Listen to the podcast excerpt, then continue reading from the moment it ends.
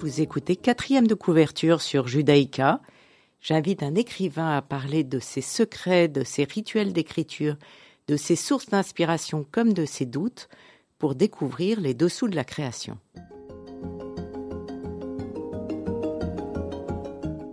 Aujourd'hui, j'ai le plaisir de recevoir Jean-Louis Duroy qui vient d'écrire Fait descendre le polonais aux éditions Le Cri. Bonjour Jean-Louis Duroy. Bonjour. Après une carrière dans la finance, vous vous consacrez à l'écriture et c'est votre septième roman, Fait descendre le polonais, un roman haletant qui entraîne le lecteur au détour de surprise jusqu'à l'élucidation d'un crime. Mais ça n'est pas uniquement un roman policier, c'est beaucoup de choses à la fois. Est-ce que vous avez éprouvé un grand plaisir à l'écrire ou est-ce que c'était difficile euh, justement de, ficeler cette, intrigue et on va y revenir. En fait, en décidant d'écrire cette histoire, je suis tombé dans mon, propre piège pour deux raisons. Euh, la première, c'est que je me suis, je me suis basé sur une histoire euh, peu ou prou réelle. Donc, je m'étais trouvé tout à fait par hasard cette histoire dans les, mémoires d'un avocat. Et euh, en lisant cette histoire, je me suis dit, au fond, c'est formidable, c'est un cold case, c'est une histoire qu'on n'a jamais pu, euh, pu résoudre, et dans laquelle il y avait une série de personnages extraordinairement euh, intéressants pour développer une intrigue. Alors, je, je résume, il y a trois condisciples d'université au parcours de vie très contrasté qui se retrouvent mêlés quelques dizaines d'années plus tard à l'assassinat d'une danseuse dans un bar à entraîneuse à Bruxelles, le Médusa. Voilà. Et le nom de la boîte. Tout part d'un manuscrit auquel il manque une cinquantaine de pages. L'avocat Brandt confie à votre narrateur Antoine Maudet le manuscrit de ses mémoires. C'est franchement romanesque comme point de départ. Ce manuscrit incomplet, il les reçoit au compte-gouttes, dans le désordre, sans comprendre la raison. Il se pose mille questions. Mais qu'est-ce qui, vous dites que c'est une histoire vraie? Vous avez reçu des pages de manuscrits dans le désordre ou c'est le fait divers? Non, non, j'ai reçu non, ça c'est, ça c'est la, ça c'est inventé. Ça c'est l'invention. Mais euh, en fait, j'ai reçu le manuscrit complet. Ah. J'ai trouvé les, les, les, personnages tellement étonnants que je me suis dit, ça peut faire une bonne intrigue. Mais je ne pouvais pas raconter l'histoire comme elle était. Donc j'ai créé un truc, si vous voulez, donc ces pages qui manquaient puis qui arrivent petit à petit dans le, le, le, le cours du livre. En fait, c'est un truc pour euh, saisir le, le lecteur. Ça marche très bien parce que le manuscrit euh, de l'avocat est en italique. Voilà. Et votre récit est. C'est ça. Oui, normal, il y a, en fait, il y a deux récits. Il y a le récit des pages en italique, qui sont l'histoire de l'avocat, et puis le reste euh, est écrit en caractères normaux. Et alors, pourquoi est-ce que cet avocat vous a envoyé son manuscrit? Euh, C'était un ami qui était un, grand avocat pénaliste à Bruxelles, dont je tairai le nom, mais et qui était aussi, euh, comme mon personnage, en très mauvaise santé et qui voulait publier ses mémoires juste avant de, de trépasser. Et comme il ne connaissait pas le monde de l'édition, il ne savait pas très bien si euh, ça avait été écrit convenablement, etc., il m'avait demandé de le lire et euh, de le présenter à un éditeur. Il a d'ailleurs été publié. Maintenant, ceux qui veulent le trouver peuvent chercher. Euh, Donc on peut lire euh, l'autre histoire. C'est chez le même éditeur. Similaire, c'est très intéressant. Ouais. mais vous, vous, le, le, vous décrivez une scène de crime qui intrigue donc le, le, narrateur assez vite, page 66, je la retrouve, et, et vous dites pardon. Euh, c'est la scène d'un crime qui fait démarrer un polar dont je pourrais connaître la suite quand la mendiant abrante. Or, il va mourir sous peu. Et alors, il y a toutes les interrogations de votre narrateur qui, qui, qui, qui se plonge dans, dans, dans toutes euh, les questions possibles. Est-ce que ça va, est-ce que ça vous a amusé de poser? Parce que c'est très en mode interrogatoire, puisque lui, il se pose, le narrateur, en fait, est comme le lecteur, il se pose euh, toutes les questions. Oui, c'est exact. Alors, j'ai eu un peu peur d'utiliser ce procédé qui consiste à, poser les questions à la place du lecteur, parce qu'on pourrait dire le lecteur n'a pas besoin de ça, c'est pas nécessaire de poser ces questions, parce qu'il suffit qu'il avance le livre. Mais comme l'intrigue est assez compliquée, c'est quand même pas si simple, est assez long. Je me suis dit, je devais baliser ça avec des questions que l'auteur se pose lui-même et qui fait partager euh, au lecteur sur le, euh, sur le manuscrit. Oui, mais c'est assez, c'est franchement amusant. Il y a l'écriture en train de s'écrire, puisque vous mettez en scène cet écrivain raté d'ailleurs, hein, qui ne fait rien de sa vie. Raté. Euh, ce manuscrit va le réveiller en quelque sorte, n'est-ce pas? Euh, il dit, je, il dit, je n'ai jamais été heureux, il ne m'arrive jamais rien, ma vie se déroule comme glisse l'eau trouble du canal, sans choix, sans définir sa progression. Le travail m'appelle et je n'ai pas envie de lui répondre. Vous parlez de vie déprimante, d'un ennui total. Euh, vous, vous rajoutez hein, euh, du noir sur du noir. Ah oui, oui, ça, tout à fait. D'ailleurs, euh, alors ça, je, la première question m'avait posée en me disant au fond pourquoi c'était difficile? Oui. Il y a deux raisons. La première, c'est que écrire d'imagination, pour moi, est beaucoup plus facile que de se baser sur une histoire réelle. Ça, c'est une chose que je viens de découvrir, mais c'est beaucoup plus difficile parce qu'on est contraint quand même à une certaine... Euh, on est obligé de coller à l'histoire vraie. Et l'autre chose, j'ai trouvé horriblement difficile, c'est d'écrire à la première personne, puisque le narrateur parle à la première personne.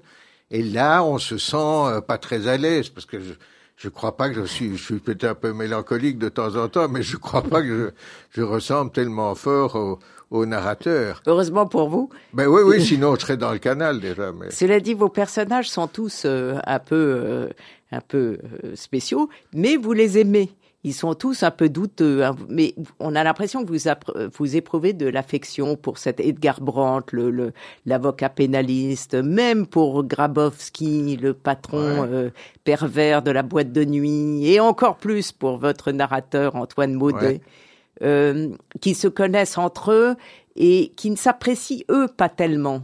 Il y a ce rapport entre eux qui est incroyable. Oui, oui, il y a d'abord entre donc l'avocat et l'écrivain, il y a une sorte de rivalité, de, rivalité, d'idées politiques euh, totalement euh, euh, opposées. Euh, il, il, vraiment, ils s'aiment pas du tout. Et, et d'ailleurs, quand l'avocat vient demander à, à l'écrivain son avis sur son manuscrit, il il se dit tiens là pour une fois j'ai une petite vengeance, il a besoin de moi. Euh, mais alors, pour revenir à donc cette sympathie avec cette chose, moi je crois que dans l'être humain, il peut y avoir le pire et le meilleur. Et même le, pire, c'est évidemment Grabowski, qui est un, pervers, sociopathe, euh, euh, qui, qui était un type indescriptible d'horreur.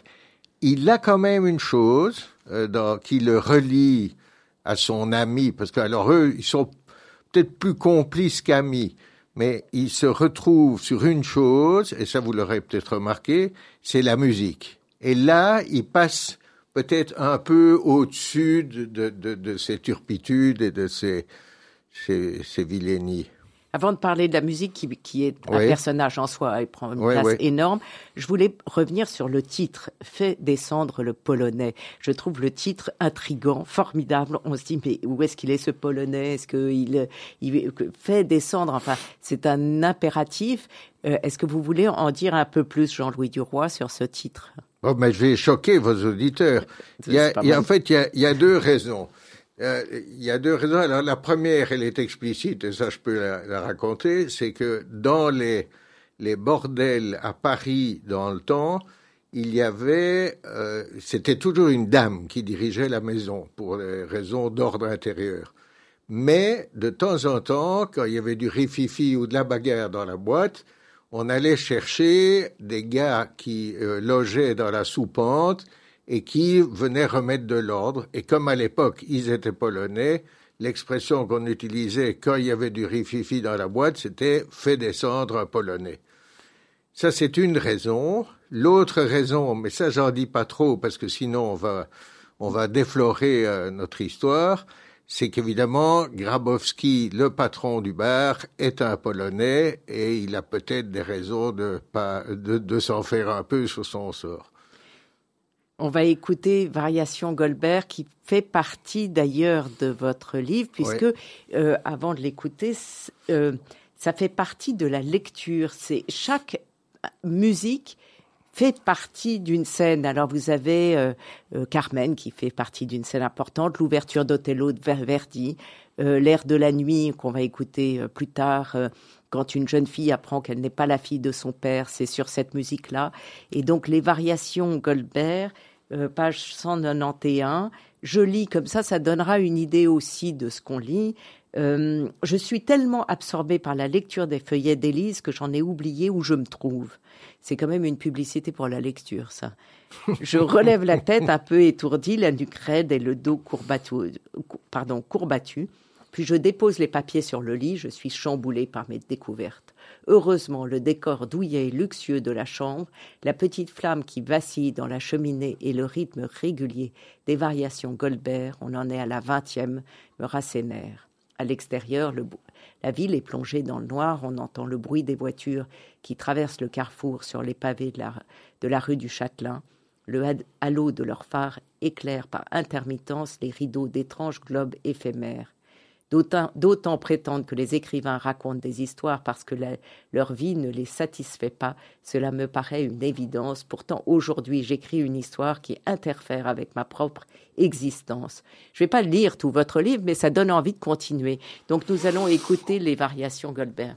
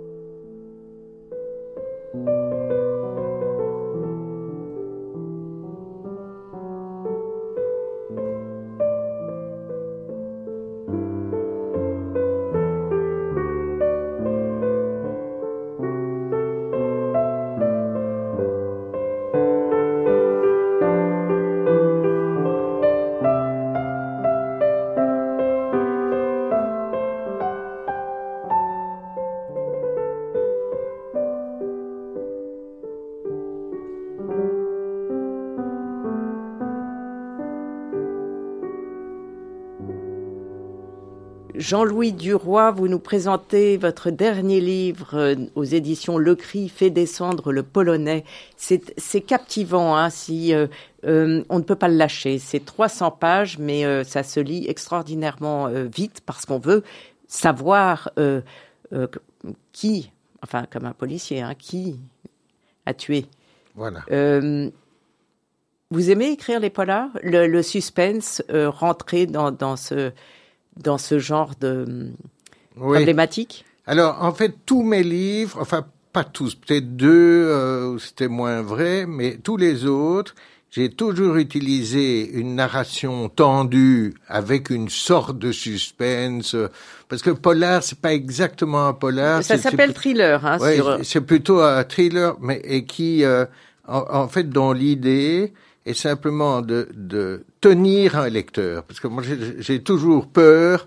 Et pour moi, c'est la pire des choses, c'est d'acheter un livre, de, l'ouvrir et de le lâcher après, euh, après euh, une heure en se disant c'est vraiment trop barbant.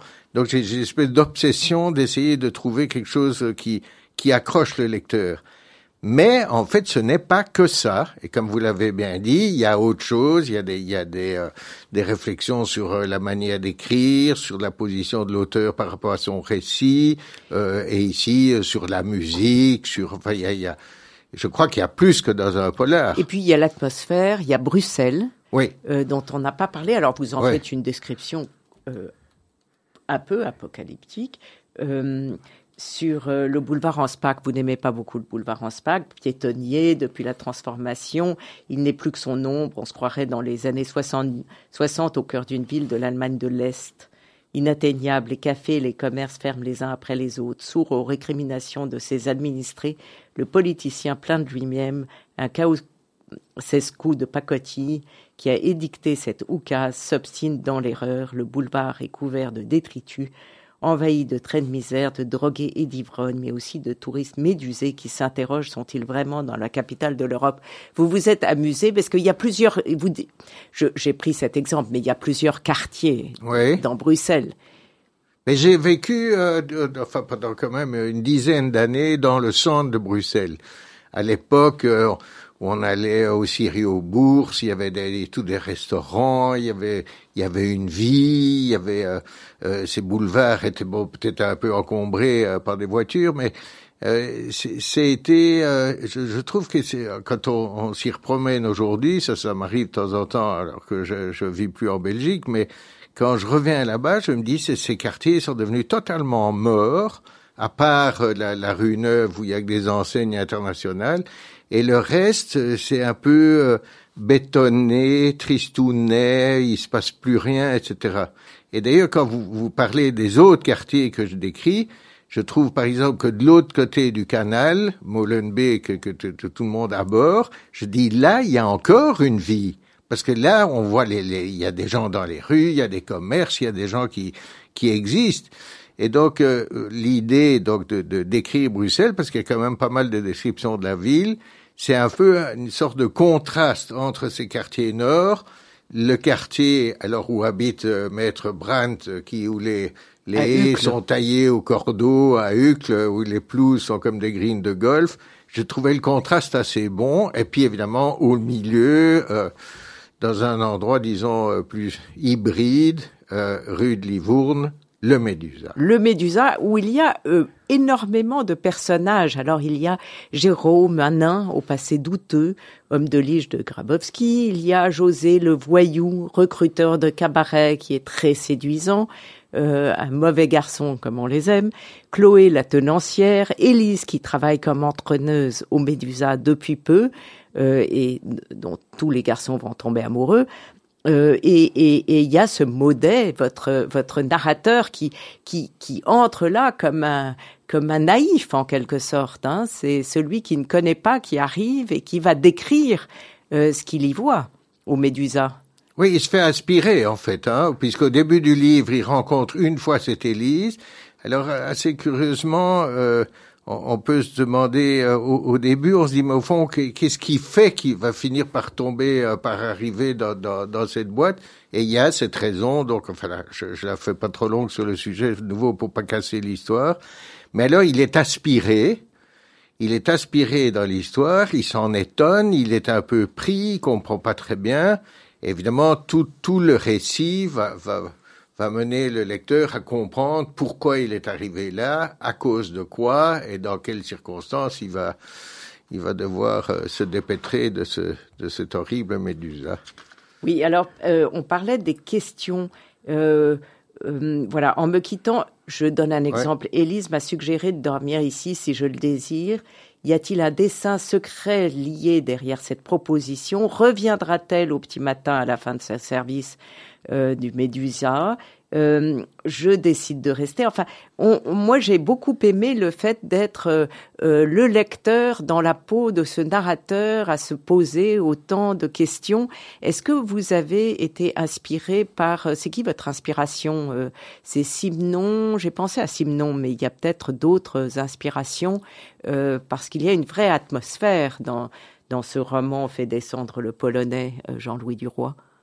Oui, alors Simonon, pour moi, c'est vraiment un maître. Au fond, c'est un auteur qui était considéré très longtemps comme un, un, écrivain de, de romans de gare. Et euh, en fait, c'est parce qu'il a commencé comme ça. Les premiers livres de Simonon, il s'appelait pas Simonon, il s'appelait Georges Sim à l'époque. Il écrivait des petits, euh, des petits euh, feuilletons euh, qui était euh, qui était pas très intéressant. Et puis petit à petit au fond il a appris le métier euh, en le faisant si si on peut dire. Et donc après ça il a écrit donc les polars de Maigret. Et puis à côté des polars il y avait ce qu'on appelle les romans gris qui sont au fond pas spécialement des intrigues ou des, des policiers etc mais des romans d'atmosphère alors, de nouveau, ben là, je sais pas d'où ça vient, mais moi j'apprécie particulièrement ces romans de, de Simonon. C'est aussi très noir, parce qu'il y a beaucoup de gens qui, euh, qui trouvent que c'est bien écrit, mais que c'est d'un sinistre absolu. Et euh, donc ça, ça, ça, ça m'inspire vraiment. Euh, c'est un, il, il, a un côté. Alors, il est noir, mais il n'est pas grinçant, comme comme d'autres auteurs. Par exemple, moi, j'adore Joyce Carol Oates. Et Joyce Carol Oates, il y a toujours, au fond, cette c'est ce petit grincement, petite chose noire qui, qui traîne dans le récit, etc. Mais chez Simenon, c'est même pas ça. Simenon, c'est une espèce de brouillard gris euh, dont, au fond, il n'est jamais arrivé à se défaire. D'ailleurs, sa vie était ça. Euh, il avait des, il avait une vie euh, qui, qui, était euh, très très mouvementée, mais il, il, est toujours resté dans une espèce de sérénité noire, comme ça. C'est tout à fait étonnant. Est-ce que vous avez dû faire des recherches pour, euh, pour euh, ne serait-ce qu'arpenter les rues de la ville euh, Non. Non, non, vraiment non, parce que je vous dis, moi j'ai vécu longtemps à Bruxelles, donc je connais relativement bien la ville. Alors je suis retourné pour un peu voir. bon, j'ai ma description des quartiers nord, c'est pour ça bon, certains l'attaquent en disant oh, c'est indescriptible. Ben non, pas du tout. C'est comme ça. Et, euh, et, le, le, les quartiers autour de la bourse, j'y suis retourné, mais je les connaissais très bien parce que j'ai eu tout un temps mon bureau à la Grand Place.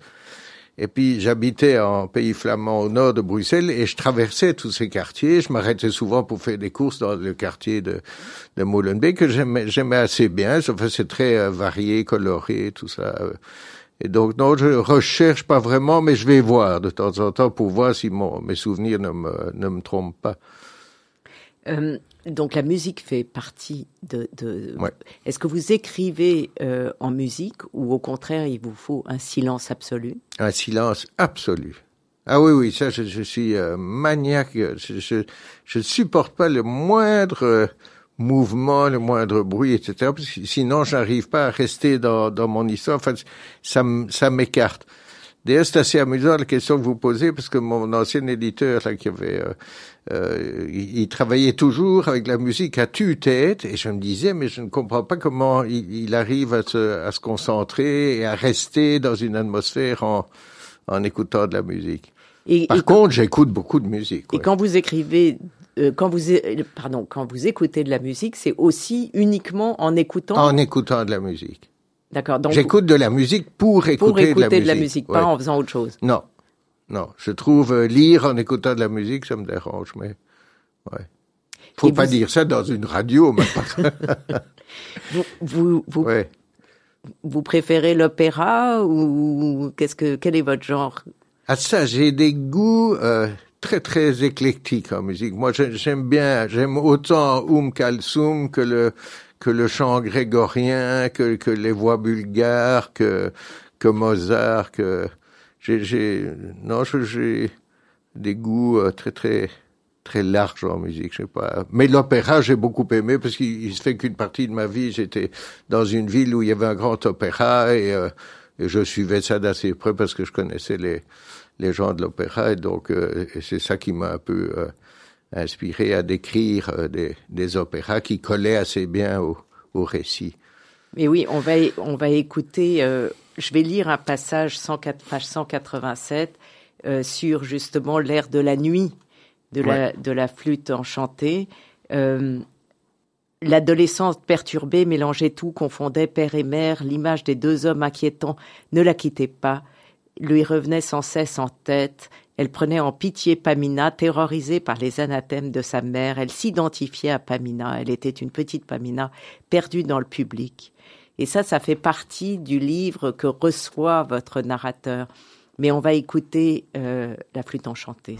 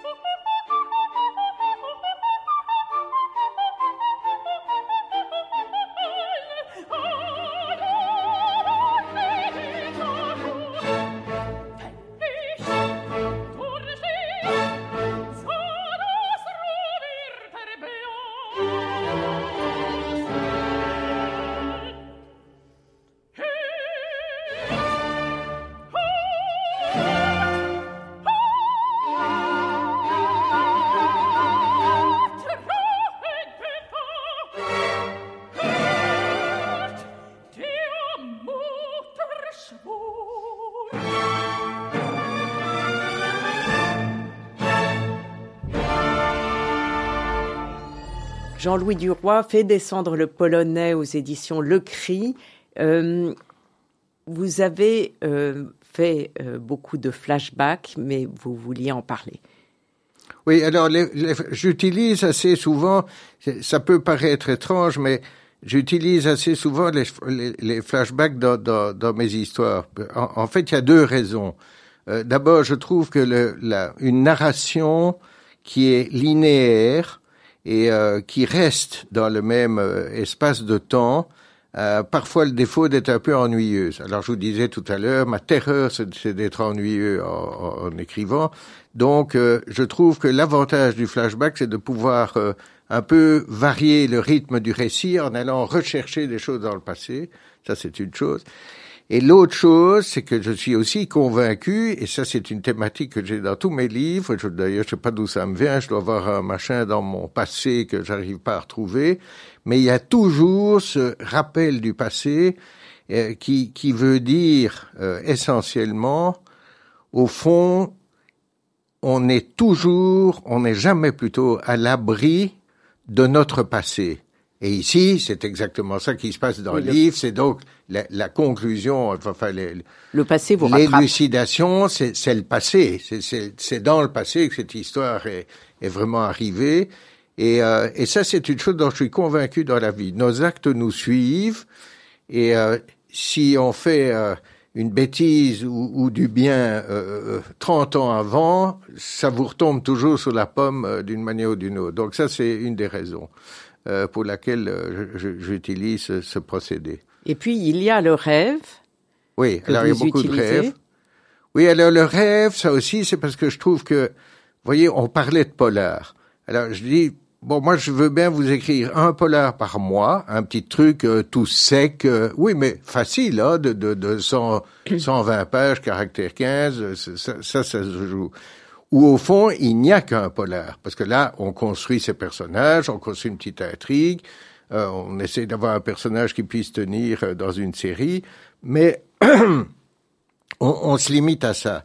Ici, j'aime bien donner au livre une, un peu de, de, décor et de relief. Et le décor et le relief, ce sont notamment les rêves, ou euh, ça c'est les rêves du narrateur, parce que c'est celui qui, qui, qui, se les, euh, qui se les raconte. Et euh, ça, je trouve, ça donne un peu de poésie. C'est une manière de voir le récit autrement. Euh, bon. Et puis il y a la nuit qui joue un rôle essentiel puisque tout se passe la nuit dans votre Tout se passe la nuit. c'est une boîte de nuit avec des gens qui vivent la nuit. Enfin, c'est une autre réalité, si je puis dire. C'est une nuit, c'est ça c'est des atmosphères, je dois vous avouer, moi je vais de temps en temps traîner dans des endroits la nuit parce que j'aime beaucoup cette sorte de d'étrange atmosphère où au fond il n'y a plus de il n'y a pas de limite, les gens boivent, ils, savent pas très bien ce qu'ils font, ils racontent leurs secrets, ils se créent des intrigues et tout ça, et ça je trouvais que c'était un assez bon, euh, un assez bon cadre pour cette, euh, pour cette affaire. Jean-Louis Duroy fait descendre le polonais aux éditions Le Cri, vous, vous voulez conclure? Bah, la seule conclusion que je, puisse euh, euh, je puisse faire, c'est que euh, je vois que vous avez bien lu le livre. Ah, ce qui fait toujours plaisir parce que la, la conclusion, je trouve essentielle, c'est de dire, on en a déjà parlé d'ailleurs, au fond, quand on écrit, c'est pour être lu, et surtout être bien lu. Et là, je remarque que vous avez quand même très bien lu mon livre. Merci beaucoup. Merci à vous. Merci d'être venu à mon émission quatrième de couverture sur Radio Judaïka. Merci beaucoup. Cette émission sera rediffusée dimanche à 14h. Vous pouvez la réécouter sur vos podcasts sur le site de Radio Judaïka. Et je vous retrouve mardi prochain à 11h.